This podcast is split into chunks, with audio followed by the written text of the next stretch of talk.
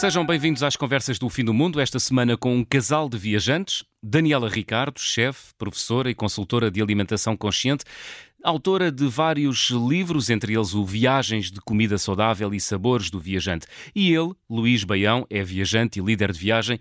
Os dois formam a Zen Family. Olá, bem-vindos às Conversas do Fim do Mundo. Olá, Olá. boa tarde. boa Luís, tarde, obrigado. Ora, essa. Luís, vou começar por ti. Quando e como é que começaste a viajar? Olha, eu costumo dizer que comecei a viajar aos seis anos porque a minha mãe resolveu, o meu pai é o entejano uh, e a minha mãe é do Caramulo. E eu cresci na zona de Sintra e a minha mãe resolveu-me aos seis anos de idade que eu devia ir passar um fim de semana com um casal do Porto para poder conhecer outras culturas. então acho que ela era uma aventureira. Eu tenho 48 anos, imaginemos hum. isto há, há 40, 42 anos. E a minha mãe ainda dizia assim: não é preciso chegar lá e telefonares a dizer que chegaste bem, porque as más notícias sabem-se sempre. Não sei se era ela a querer despachar-me assim um bocadinho para ter um fim de semana descansado, mas lá fui eu, com mais outros miúdos, na altura de escuteiros, hum. e fomos por aí acima. Foi muito, muito giro. Essa foi a primeira viagem. Depois comecei a viajar pela Feira da Ladra aos 10 anos de idade, mas a verdadeira viagem, acho eu, começa aos 12 anos dentro do autocarro para Paris, ter com os meus tios, depois aos 13 para os Estados Unidos, e depois, assim, a viagem que me desperta mesmo à séria foi ali aos 17 anos, quando eu fui para Marrocos num Fiat 127 a cair, mas a ideia era só onde eu parasse, eu depois tinha que pegar na mochila e vinha de comboio, hum. ao barco, andava depois como tivesse, poder, tivesse que andar. Foste para Marrocos num Fiat 127, mas não ias a conduzir, com 17 anos não. Não, eu ia a conduzir. Sabes que aqui há uns anos atrás, eu ia mesmo naquela passagem, eu fazia aos 18 anos e já e recebia logo a carta. Então eu conduzia algumas vezes, mas ninguém me chateava a cabeça. Dentro de Marrocos ninguém ninguém me chateava. E foi com quem essa viagem, Luís? Olha, estava com um amigo meu também, com o Nuno, e a gente decidiu mesmo, olha, vamos até Marrocos para podermos ter aqui uma aventura a sério, porque falava-se sempre muito de Marrocos e do deserto, e eu hoje, se soubesse o que sei, eu nunca teria ido no Fiat 127 até ao deserto. Ah, hoje ainda me dizem que são os é o português do Fiat 127, porque isto era uma inconsciência em pleno verão, num Fiat 127, entrar pelo deserto adentro, foi assim uma aventura em grande. Estamos a falar, Fiat 127 é um carro que já não existe, estamos a falar de um, de um veículo muito pequenino, não é? Sim. Uma espécie Com de smart, smart dos primórdios. Ai, tinha ar-condicionado? Não, tinha, sabes porquê? Porque a gente teve que tirar os vidros, estava tanto calor, tirámos os vidros laterais e tirámos os vidros de trás e fizemos a viagem toda assim. Depois chegámos a Portugal também, já sem vidros, porque ninguém aguentava ali dentro. Hum, e foi uma viagem de quanto tempo, Luís? Foram três semanas. Três semanas com 17 anos. Foi um bom, foi um bom começo. Foi, mas eu fiz logo aos 18, eu costumo dizer 17, foi quando eu arranquei de Portugal, depois fiz logo aos 18, foi ali mesmo um compromisso entre a, entre a passagem para a maior de idade e para ser mais responsável, e, e lá fui eu. E depois? Olha, depois comecei, de, a partir daí, dá-se aquela, aquela, aquela vontade de fazer mais coisas, e vou para a África dar aulas, informático, entretanto, e como programador aos 20.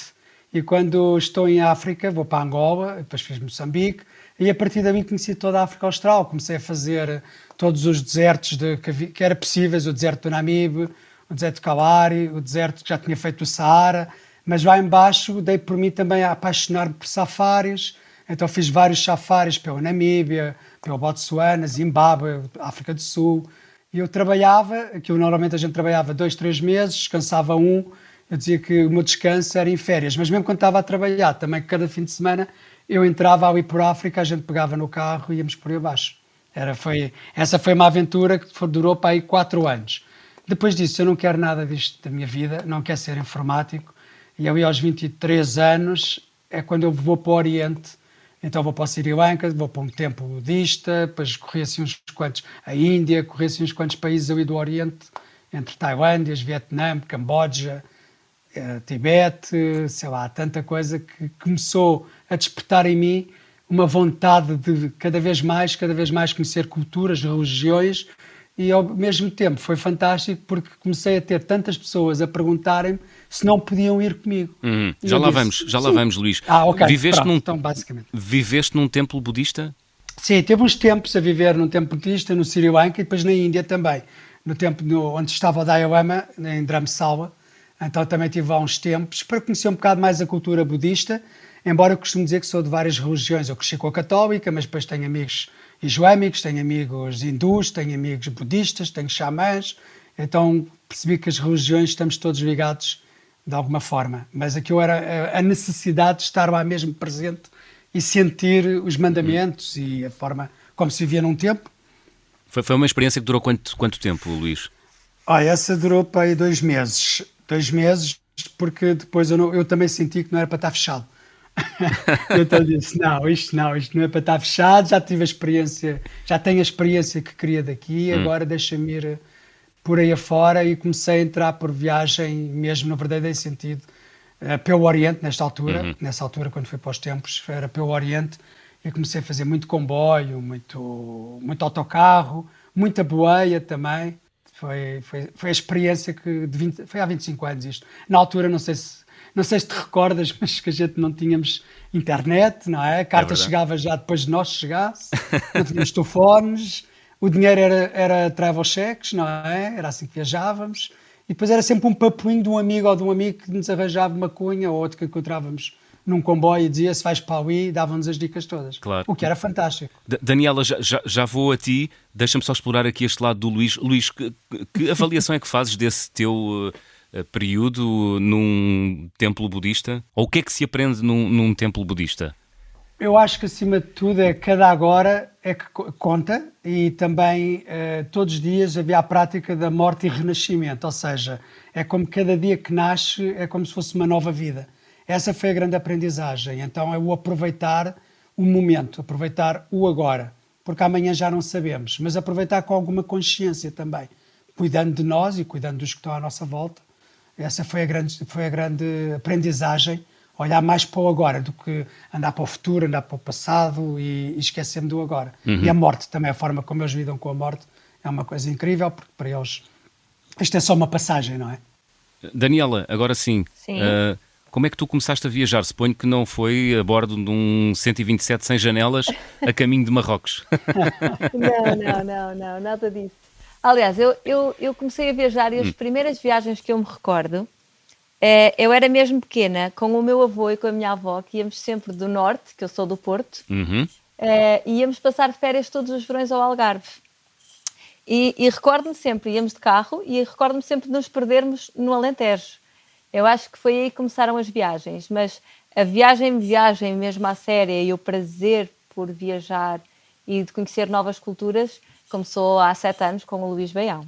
Quando te uniste ao Luís Baião? Exatamente. Quando comecei a viajar com ele e a ver, uh, e a ver as culturas aos olhos dele, porque ele, ele faz uma coisa muito gira, que ele faz-nos uh, com que a gente tenha uma imersão dentro da cultura. Nós, nós vamos mesmo aprender os hábitos, vamos conviver com o povo. Uhum. Coisas que normalmente nós não fazemos quando vamos com uma viagem uh, marcada. Eu já tinha feito viagens antes, não é?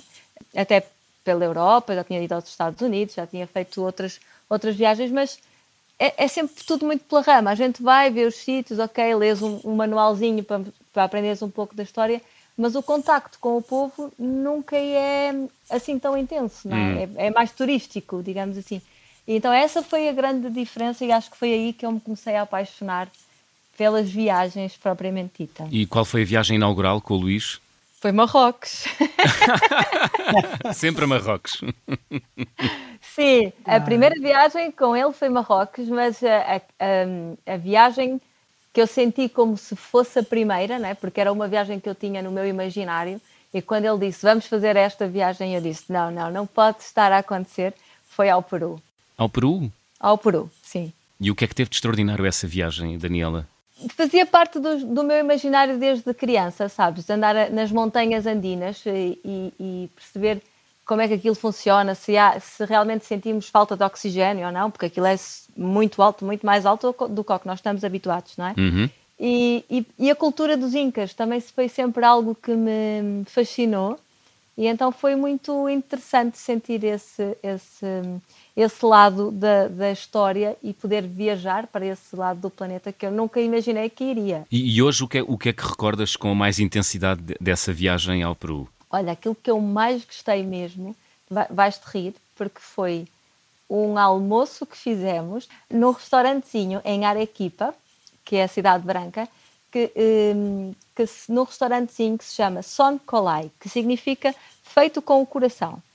E eu adorei, adorei o conceito, adorei, adorei o dono. Aliás, ainda hoje somos amigos e sempre que lá vou é, eu faço questão de lá ir e estar com ele, porque eu estive lá com ele e estive a aprender a cozinhar com ele. Aliás, é, é das coisas que eu mais recordo das viagens, é os momentos de aprendizagem na cozinha, porque são coisas que eu realmente gosto. Uhum. E é um contacto muito direto com, com o povo e com aquilo que eles fazem. Uhum. Mas este foi especial porque ele decidiu recriar uh, tradições pré-incas, ou seja, ele, ele, ele não fazia uh, cozinha inca, nem fazia cozinha depois da colonização espanhola, ele fazia cozinha como era antes, ancestral, uhum. antes dos espanhóis sequer terem lá chegado e, e levado os limões e as cebolas. Portanto, cozinha de há 500 anos, não é? E como é que era essa cozinha?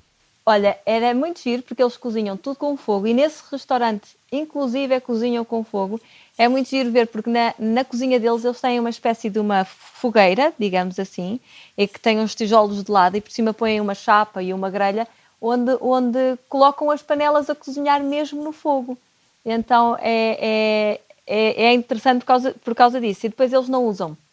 Usam sal, sim, porque eles já tinham tradição também de ter sal, mas não usam alho, não usam, não usam limão nesse tipo de culinária. Eu uhum. achei interessantíssimo, por exemplo, um ceviche, é? que nós estamos todos habituados, sumo de limão ou sumo de lima para cozinhar o peixe no ácido, uhum. não é? É aquela Como comida é que, que é? cose no ácido da lima, não é? Exatamente. Uhum. Como é que eles faziam antes de haver limas no Peru? Porque nem sempre existiram limas no Peru. Eles faziam com maracujá e fica divino. Ah. É uma coisa ah. que fica mesmo maravilhosa. Esta, esta receita está no meu primeiro livro, Sabores de Viajantes. Muito bem, muito e bem. E Viagens da Comida Saudável também. Uhum. Uh, vocês têm uma, um projeto profissional comum que é o Zen Family, portanto, vocês têm uma espécie de uma agência de viagens onde levam viajantes uh, a vários cantos uh, do mundo. Por onde é que têm viajado desde essa viagem modificadora para ti, Daniela, que aconteceu no Peru? Por onde é que nós temos viajado? Por imensos Sim. sítios. Olha, Brasil, Tailândia, Butão, uh, Marrocos, vamos quase todos os anos. Japão, que adorei, também foi uma viagem super transformadora. Um, Vietnã, Camboja. Vietnã, Camboja, exato. Índia, Índia Sul, Índia Sul uh, Patagónia. Sul. Já estivemos mesmo no fim do mundo, que é, que é o, o, o tema deste podcast, não é? Uh, já estivemos mesmo no fim do mundo, em frente à placa a dizer que chegou ao fim do mundo.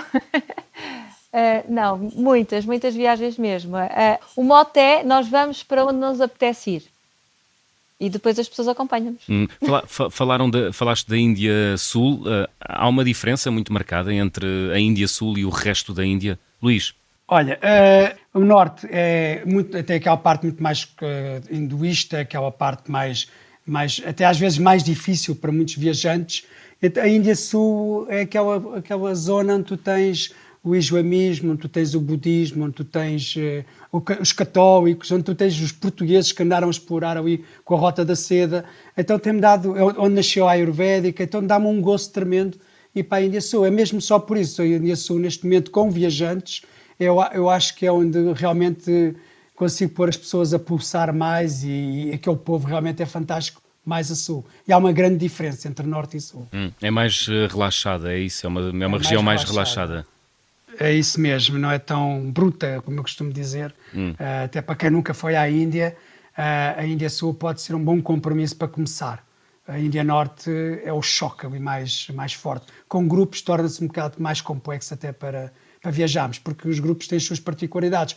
Há aquela questão de, ah, eu gostava muito de ir à Índia, vi um depois chegam lá, não aguentam aquela pressão que se sente com as castras, com aquilo tudo que se sente mais a norte. Daniela, li uh, que adoras descobrir os sabores de outras culturas, li também que já viajaste pelos mercados dos quatro cantos do mundo. Quais são para ti os mercados mais uh, extraordinários? Mercados de comida? Mercados de comida, olha, eu adoro, adoro o mercado de comida do Botão. Uhum. Okay? É porque, porque tu podes comprar quase tudo de olhos fechados, porque toda a comida que eles têm lá é orgânica, biológica, está dentro dos meus critérios. Um, e então é maravilhoso, porque é, eles têm essa característica de eles próprios todos cultivam o alimento. Aliás, eu acho que o Botão é daqueles países que é quase autossuficiente no que, no que diz respeito a produtos hortícolas, não é? Hum. No, no, de outro género já não, porque eles até nem têm uma indústria muito, muito forte. Mas o, o mercado do Botão é fantástico Adoro também um é, no Peru. Mas espera, o que é que eles comem no botão? Olha, eles comem tudo. Uh, a, a, alimentação é, é muito rica. Uh, eles, não, eles são budistas, mas eles dizem, eles têm um conceito de budismo assim um bocadinho diferente, porque nós, a maior parte dos budistas não come carne, não é? Não come uh, animal, uhum. porque pressupõe uma morte. Eles são um bocadinho mais tolerantes, ou têm uma visão um bocadinho mais tolerante, e, e, e, dizem: bem, o animal, eu não matei o animal, mas ele já estava morto, vamos desperdiçar este tipo de comida. É, é, é assim mais ou menos o lema.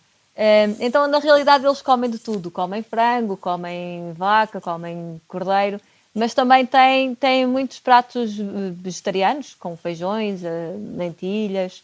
Aliás, lentilhas é um bocadinho transversal a quase todos os, os países ali no Oriente, com grande bico com uma grande variedade de vegetais e várias formas de cozinhar os vegetais, sempre arroz. Neste tipo de, de países, o, o, cereal, assim, que é rei, é o arroz, depois também há o trigo sarraceno e o milho, mas o arroz é sempre rei, uhum. em quase todos eles no, no Oriente. Um, e depois tem uma particularidade no botão, é que eles gostam mesmo de comida picante. Uh, mais do que na Índia? Mais Aliás, do que na gente, mais mesmo, do que na Tailândia. diz Luís. Mesmo. Se a gente diz que quando vamos à Índia e à Tailândia, a gente diz que opá, é muito picante. Eu digo assim, hum, isto comparado com o petão não é nada. Aliás, eles têm, têm um prato muito engraçado que é queijo e malagueta, com malagueta. E aquilo depois à boca e tu não estás bem a ver uh, a aventura que é se começa a passar dentro do teu corpo.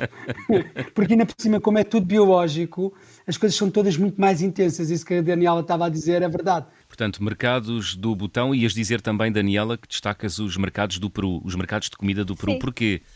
Por causa da variedade e porque tem uma coisa que eu adoro, aliás, duas. Uma é o cacau, aí o cacau cru e o cacau fresco é maravilhoso, ok? É, é mesmo fantástico.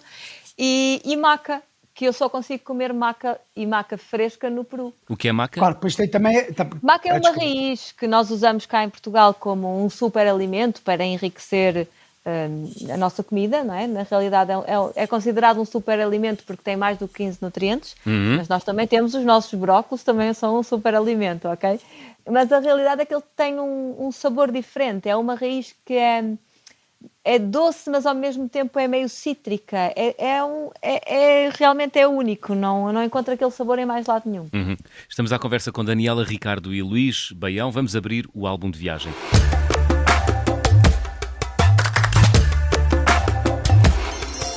Daniela e Luís, que objeto guardam com especial carinho das vossas viagens? Olha, eh, eu posso já falar aqui de um, de um pau falante. Eu tenho um, um pau falante. De um eh, pau um falante. Pau falante, sim. E isto é uma história muito engraçada. Estava com um grupo em Marrocos já há muitos anos e a gente tem uma. uma fazemos sempre uns círculos de, de conversação, ou como, qual foi o momento que mais marcou neste dia, uh, o que é que tens para partilhar, e a gente faz sempre ao final do dia estes ciclos, porque muitas vezes as pessoas estão a viver cada uma as suas experiências e depois, quando comunicamos entre nós, aquilo intensifica ainda mais a viagem, porque as experiências uns dos outros, na partilha, que a viagem também vai acontecendo. Então, muito interessante, porque este pau falante foi um pau que eu apanhei no meio da floresta de cedros. Caso não saibas, mas Marrocos tem uma floresta com mais de 100 km só de cedros, com pistas de ski e tudo. E a gente tem aquela ideia que é só deserto, uhum. mais encostado à Argélia. E então foi muito interessante, fiz um pau falante e depois dentro daquele pau falante eu fui pondo ali uma série de coisas uh, agregadas ao pau falante e as pessoas cada vez que vão falando a gente vai passando o pau para outra pessoa. Agora é verdade, é que este pau falante quando nós fazemos os nossos retiros na aldeia, quando nós fazemos os nossos eventos, quando as pessoas começam a falar, nós passamos o pau. Então aquele pau falante tem tanta história, tanta história, que já passou por centenas ou milhares de mãos uhum. a, a, contar a sua história e a sua emoção. Daniela, tens algum objeto que guardas com especial carinho das tuas viagens? Olha, eu tenho um, por acaso também é de madeira, também é um pau, mas não é um pau falante. Foi, foi de uma viagem que nós fizemos ao, ao Peru e nessa viagem eu fui comprar um casaco de baby alpaca, que é um, a, a lã, a senhora das lãs lá no, no, no, no Peru. Uhum. E, e dessa loja, que era uma loja assim muito tradicional, gostaram tanto de nós que nos foram buscar assim um pau, uma, uma, uma tira de, de sândalo, mas uhum. uma tira grande, assim, que pai com meio metro.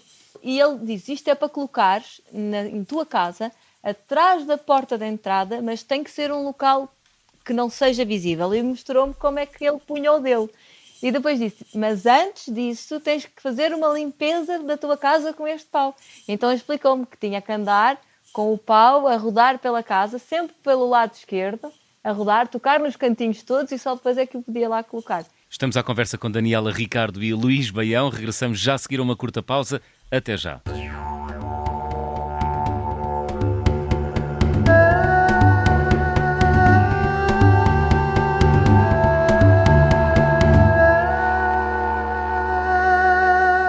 Segunda parte das conversas do Fim do Mundo, esta semana com os viajantes Daniela Ricardo e Luís Baião. Eles são a Zen Family e organizam viagens com alma para locais como Butão, Nepal, Índia, Bali, Japão, Peru e também Marrocos. Já falámos aqui de alguns destes países.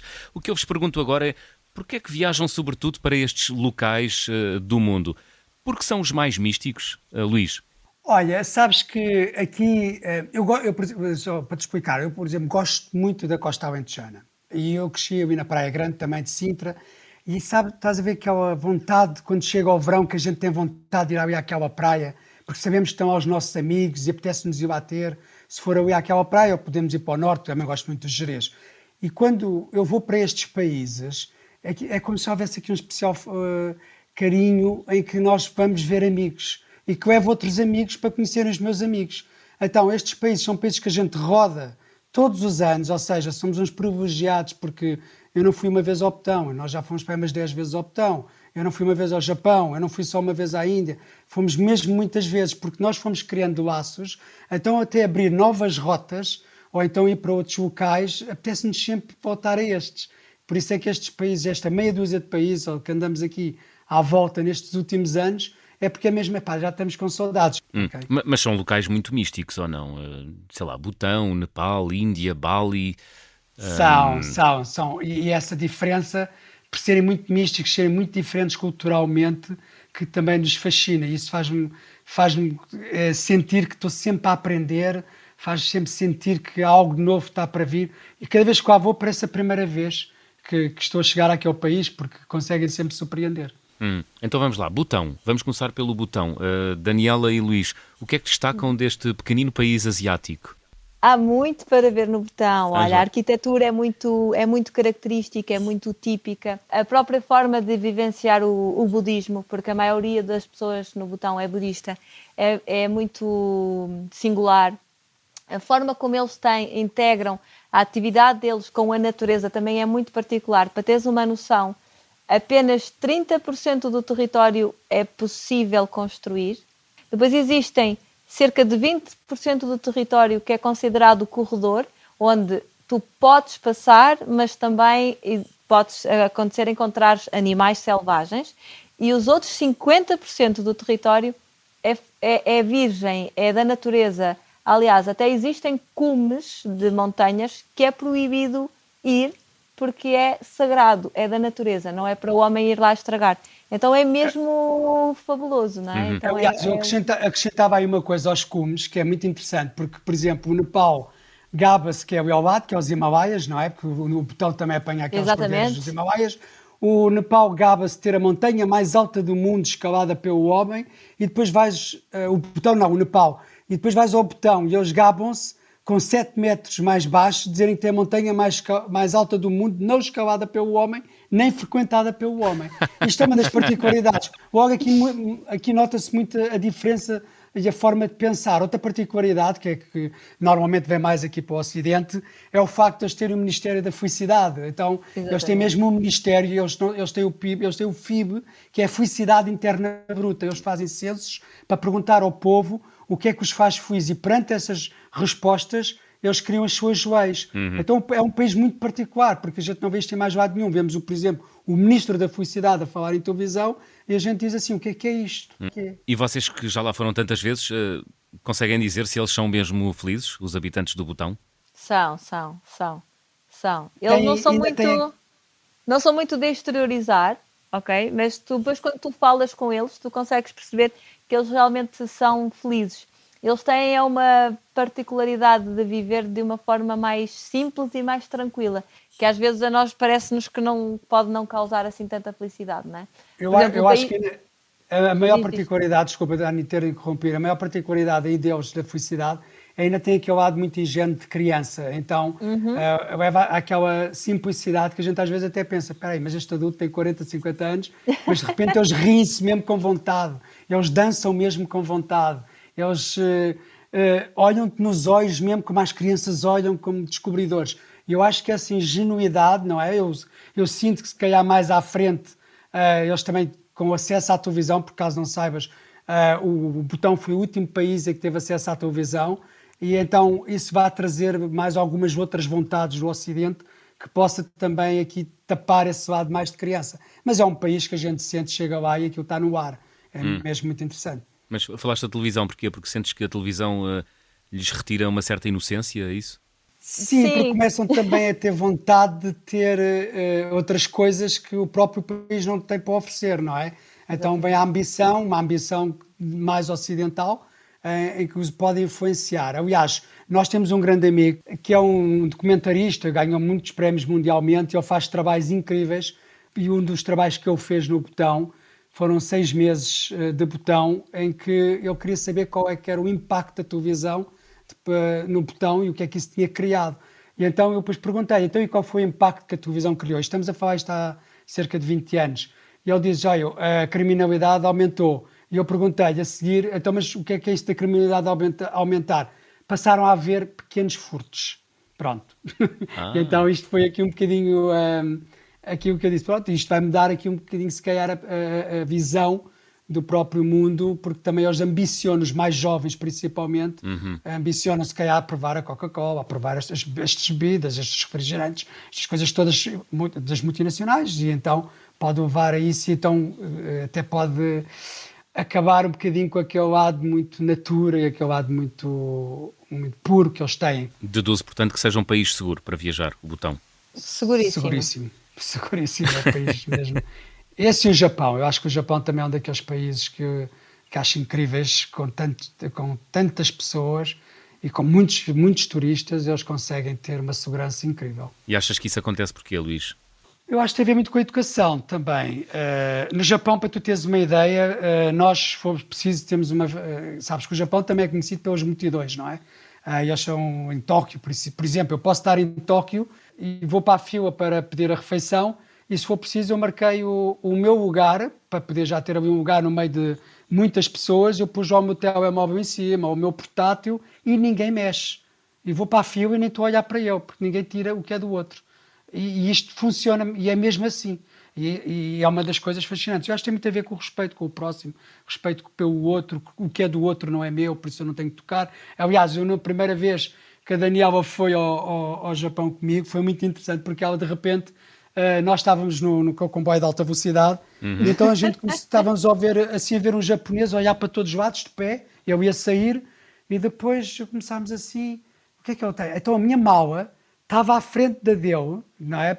lá em cima, à frente da dele, e eu não tocava na minha mão para tirar a dele. Se fosse preciso, a estação passava e eu não tirava. Estava à espera de ver quem era o dono daquela mala para desviar a mão e eu poder mexer na dele, porque aquela mão não era dele. E era uma coisa muito simples, era só desviar. Cá nós, os tugas, como eu costumo dizer, que é que é que pôs aqui esta coisa em cima? Porque é que pôs isto? desviávamos aquilo, ainda refilávamos e tirávamos a nossa mala. Ali não. E depois ainda me pediu quase desculpa de, de eu ter que estar a desviar a mala. Uhum. Então isto, é, isto, isto, não existe mais fato nenhum. Uhum. Falaste das multidões. Uh, Sente-se o, o, peso e, e a força que a multidão exerce sobre um indivíduo que não está habituado a viver no meio de tanta gente como nós, europeus, que apesar de vivermos num continente, enfim, não vou dizer populoso, mas uh, sente-se esse peso ou não?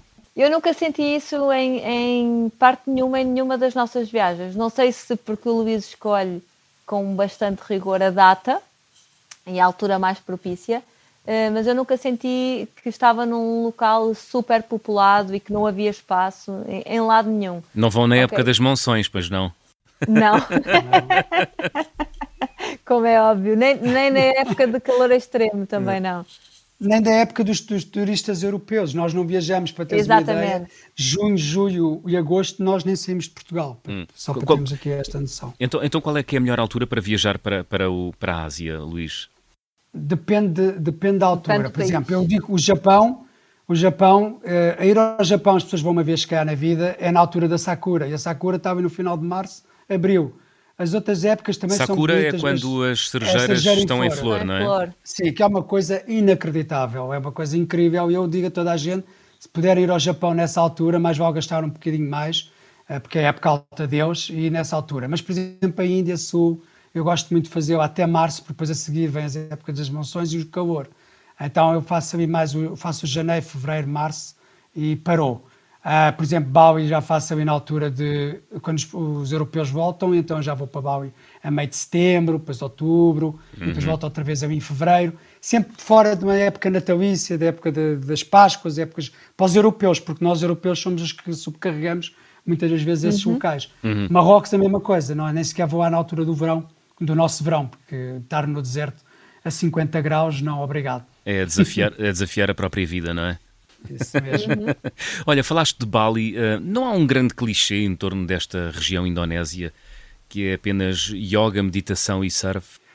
Olha, Bali eh, tem uma particularidade. Eu acho que Bali, eles próprios têm uma cultura que é a cultura balinesa, não é? No fundo, eu acho que também se sentia isso com Timor.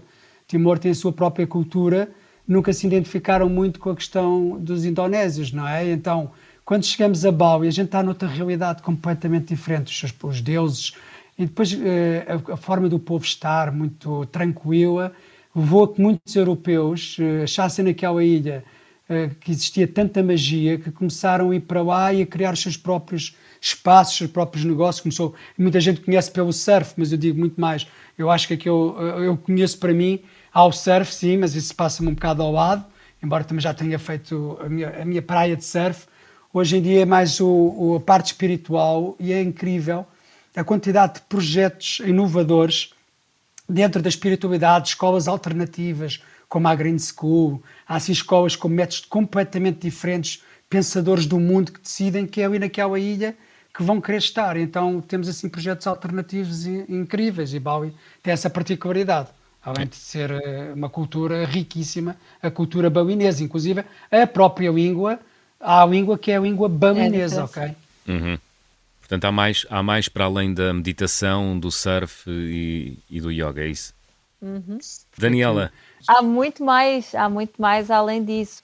Em toda a Indonésia, tu tens uma cultura hum, islâmica e, e chegas a Bali tens uma cultura hinduísta.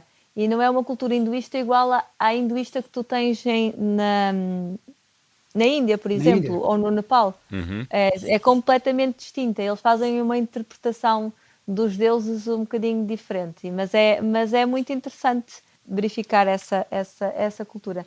E depois também tem os hábitos alimentares, ou seja, lá vou eu outra vez para a comida, não é? porque, porque eles têm, têm muitas particularidades, por exemplo, eles culturalmente, no seu dia a dia, eles não têm uma sala de jantar, eles não se sentam para fazer refeições à mesa juntos, a não ser que seja um dia festivo, não é?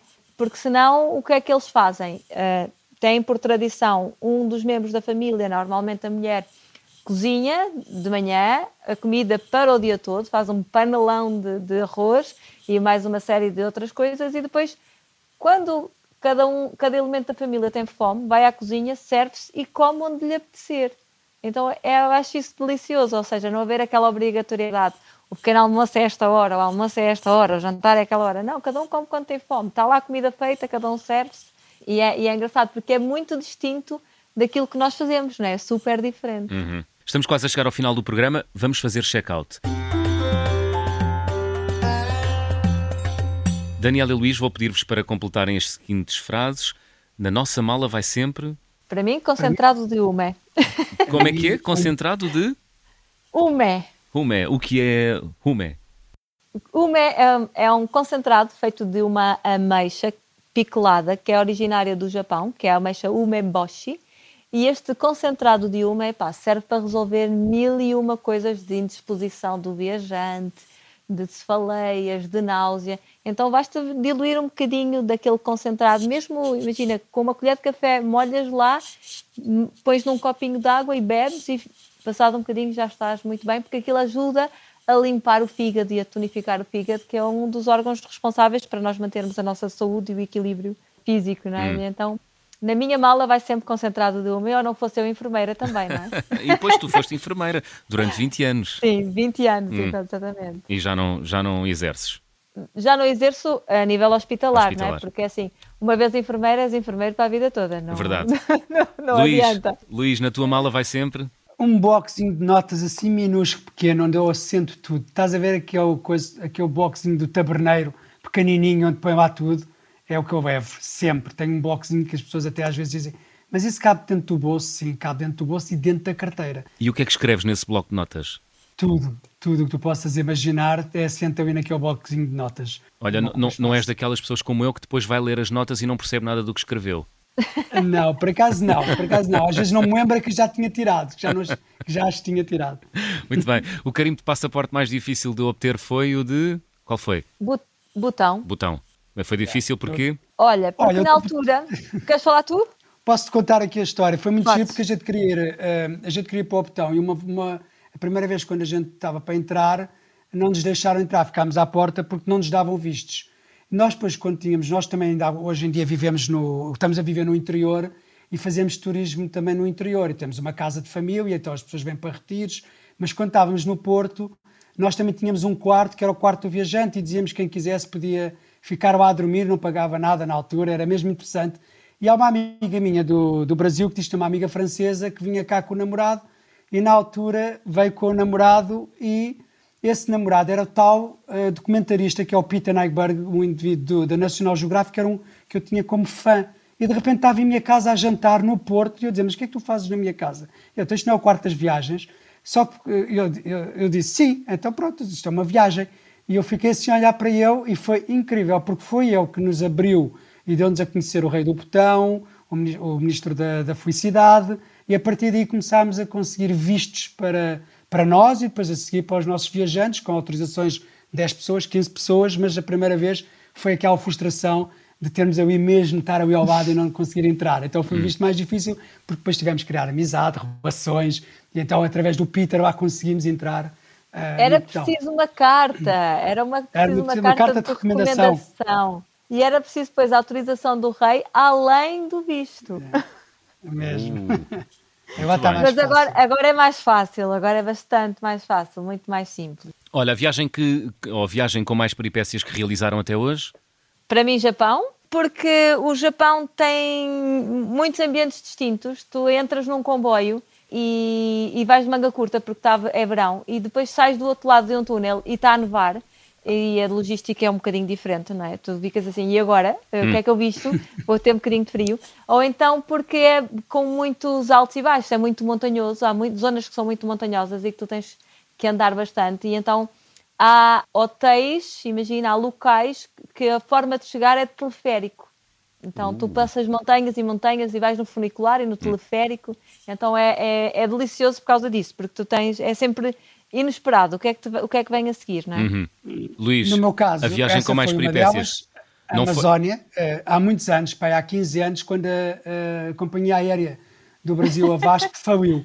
Então eu apanhei um, um, avião para Salvador com um grupo, estávamos 20 pessoas, ia para a Amazónia e de repente temos uh, os voos todos internos, a empresa falida, e de, eu tive que criar todo ali um cenário completamente diferente em que envolveu todo o interior de Chapada Diamantina, uh, o interior de toda da, da, da, Bahia, e depois fui para o sul e não fiz nada daquilo que estava programado na viagem, mas acabámos todos contentes em Asa Delta, no Rio de Janeiro, e passámos pelo Pantanal ainda. Por isso isto foi uma viagem que não teve nada a ver com aquilo que eu vendi para as pessoas irem, hum. e ao mesmo tempo foi, foi ter que gerir as frustrações, mas ao mesmo tempo as pessoas também acabarem no final e a dizer não tínhamos que ir à Amazónia agora.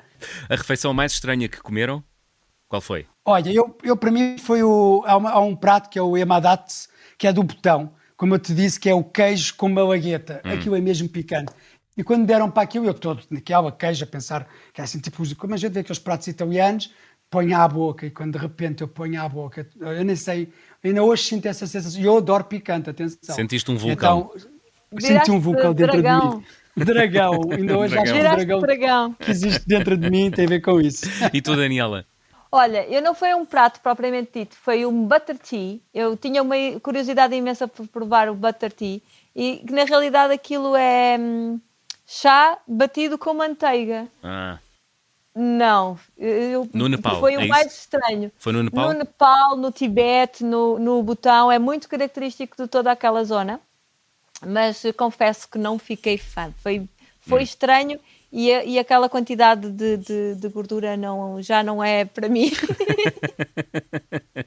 a recordação de viagem mais cara? Para Olha, mim foi o casaco eu... em Baby Alpaca. Enquanto é que ficou a conta, Daniela?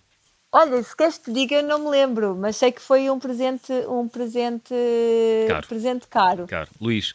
E, e eu fui uma japa mala, estava, estava metido no, no, há num tempo, então uma japa mala é aquele coar que se usa com as 108, 108 contas, uhum. e então era uma japa mala sagrada, tibetana, e então nem foi, ainda por cima nem foi no Tibete, foi no Nepal, uh, e então foi muito interessante esta japa mala, foi bastante caro. Eu lembro perfeitamente na altura eu já não tinha mais dinheiro e comprei-a na mesma. E depois disse: Olha, o resto da viagem não sei como é que eu vou fazer. Sei que não era assim tanto dinheiro, mas para mim foi muito caro porque eu fiquei sem o dinheiro. Olha, e para fechar, gostavam de viajar com Luís? Com quem? Olha, eu gostava de viajar com, com a Daniel e com vários, mais uns quantos viajantes novos que andam por aí e que eu adoro, é, que não os conheço, mas estou sempre aberto a conhecer novas pessoas. Uh, e costumo dizer, quando a vida está boa, ela melhor ainda mais mesmo as boas amizades e os bons amigos que temos pelo mundo já são maravilhosos. Mas quando aparecem novas pessoas, novas amizades, nós adoramos eternos viajantes. Por isso não tenho. Esta é gostar de viajar com o desconhecido. Daniela. Olha, eu faço minhas as palavras do Luís. Eh, sim, viajarmos juntos é sempre maravilhoso, adoro mesmo. Mas eh, conheci recentemente uma pessoa que eu acho que iríamos gostar, tanto eu como o Luís, imenso de, de viajar com ele. Quem é? Que é o Carlos Oliveira, o ator porque ele tem, tem é uma alma diferente, ele tem ali um, uma sensibilidade diferente. Eu acho que ele poderia trazer uma visão diferente também da viagem. Muito bem, agora sim estamos a chegar ao fim do nosso programa. Qual foi a música que trouxeram para fechar esta conversa do fim do mundo, Luís e Daniela? Olha, eh, eu trouxe o Gusteja, o Gusteja, que é um uhum. amigo nosso de Bowie, eh, tem uma particularidade que ele é um flautista, toca inspirado na natureza, mas também todos os seus instrumentos, ele tem muitas flautas, todos os seus instrumentos também são criados eh, com elementos da natureza. Então há aqui o Morning Happiness, que eu adoro esta música, mas ele tem tanta música boa e aquilo é realmente uma autêntica viagem. E mais uma vez, se calhar nas centenas de pessoas que já presenciaram concertos com ele, quando a gente vai a Bali e levamos os grupos, ele estava sempre presente, ao vivo, toda a gente é unânime e fica fã do Gusteja. Muito bem, Morning Happiness do balinês Gus Teja, a fechar a conversa do fim do mundo desta semana. Escolha de Daniel Ricardo e Luís Baião. Amigos, foi um prazer. Até à próxima. Obrigada. Obrigada. Obrigado, obrigado. As conversas do fim do mundo regressam na próxima semana. Eu sou João Miguel Santos. Pode contactar-me através do e-mail jmsantos.observador.pt. Até para a semana.